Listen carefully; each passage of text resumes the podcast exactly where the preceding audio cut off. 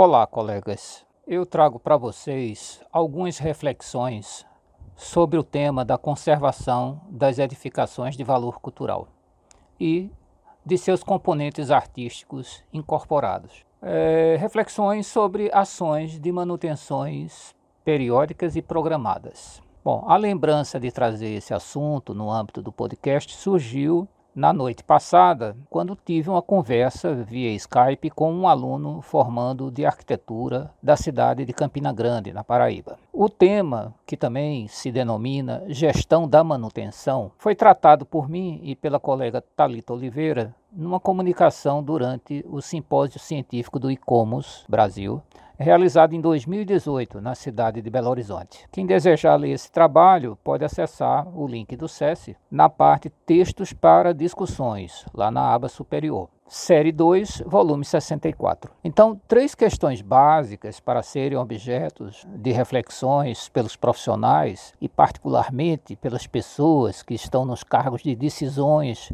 nas entidades públicas de preservação do patrimônio cultural construído, podem, assim, ser é, colocadas.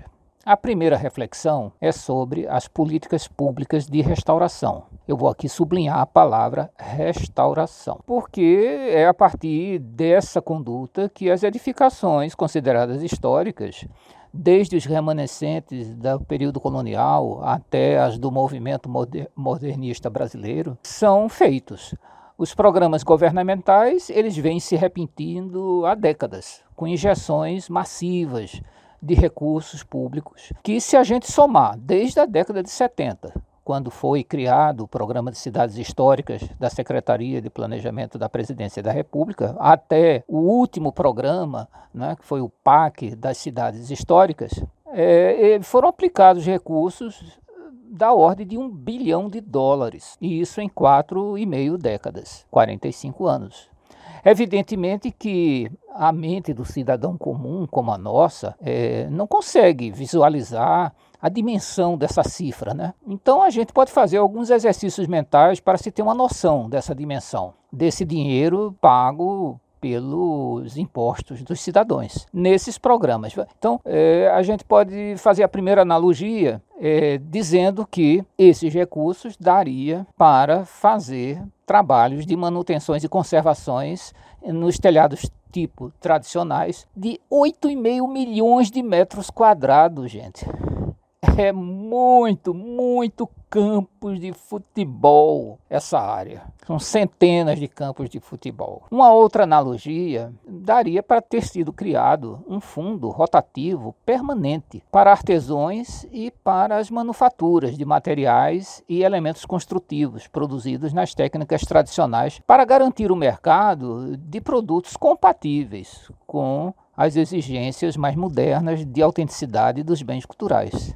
Daria também para ter sido criado um programa avassalador de educação patrimonial, envolvendo desde crianças do ensino fundamental até a formação de mão de obra especializada. Ou seja, aquelas crianças que lá na década de 70 hoje já estariam com 40 e tantos anos, ou seja, já seriam formadores de opinião, já conscientes da importância da memória de um povo. Né? Bom, também daria para ter criado um generoso programa de isenções de tributos né, para valorização do patrimônio histórico como um bem econômico, cultural. Bom, e outras ideias, outras relações podem ser feitas para que a gente tenha uma noção do que tenha sido esse bilhão de dólares aplicados né, nessas décadas.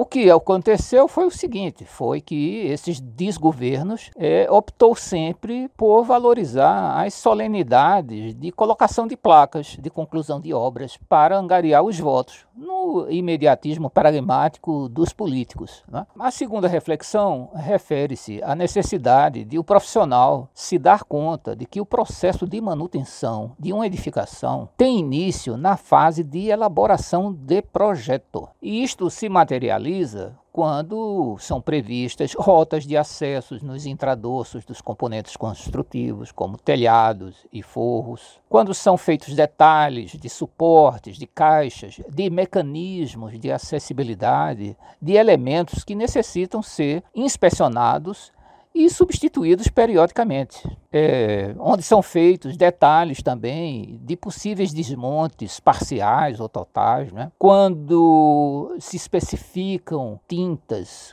cores, é, onde não seja necessário aquelas formulações mirabolantes de tintas que são feitas em máquinas, ou seja, que se faça uma opção por paletas de cores de cartela, por exemplo.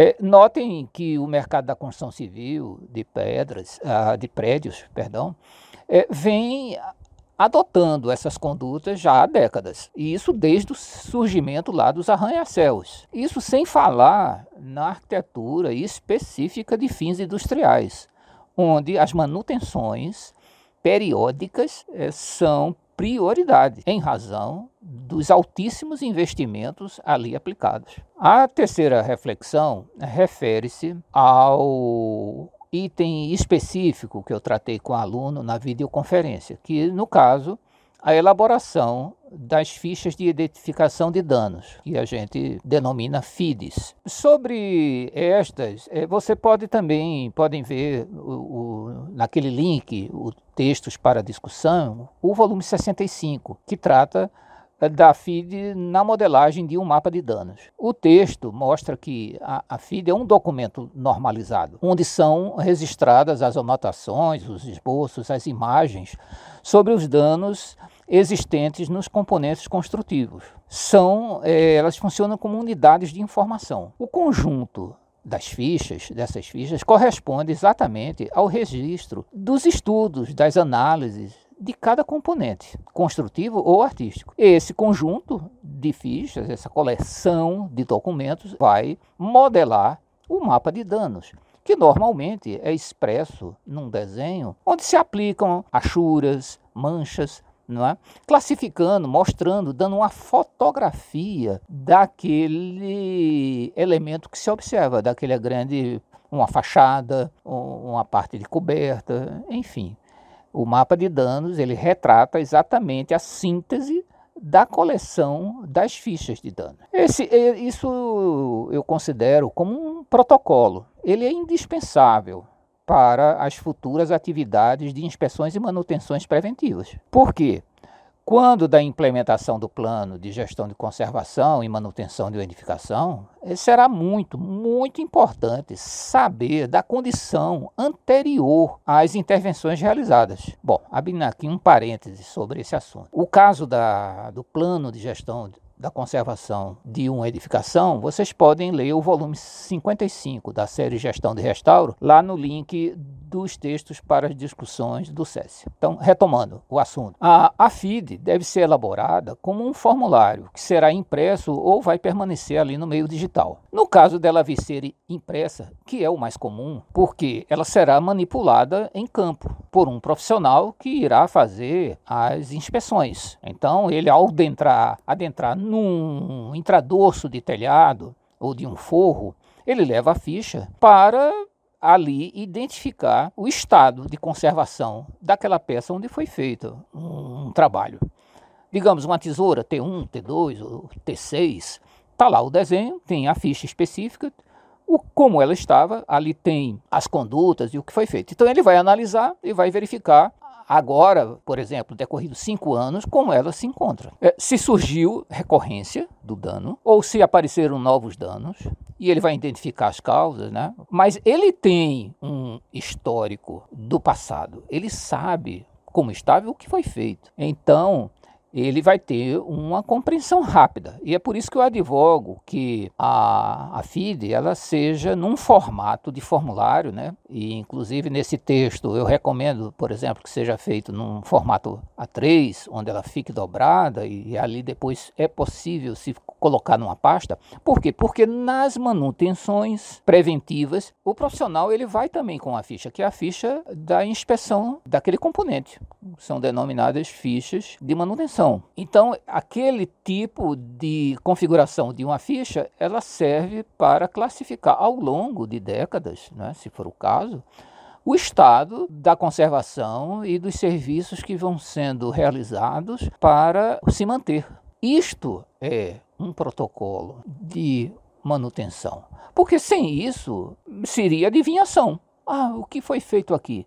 Não, procura o diário de obras. Ah, mas o diário de obras é muito sintético. Quer dizer, fica uma coisa meia amadorística. Bom, no formato básico de uma FID, ela deve conter a identificação do componente ou do elemento construtivo, uma numeração para classificação, data da vistoria, onde foi realizada, ali quando ela foi confeccionada, quem confeccionou, a denominação do dano, como se manifesta, sintomas.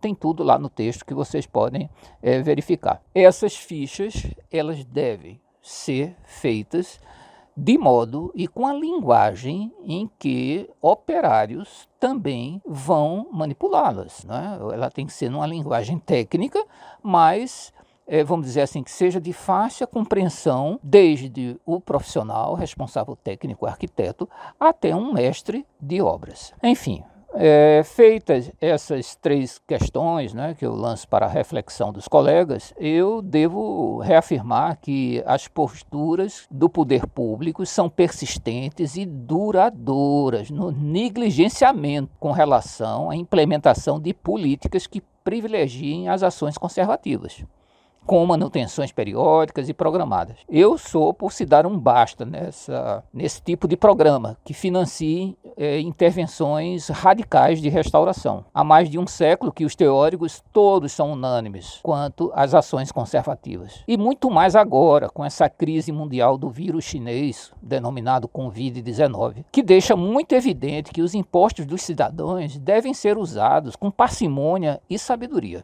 Convido vocês a registrarem suas dúvidas, fazerem perguntas, questões, que eu terei o maior prazer em respondê-las. Saúde e paz para todos nós.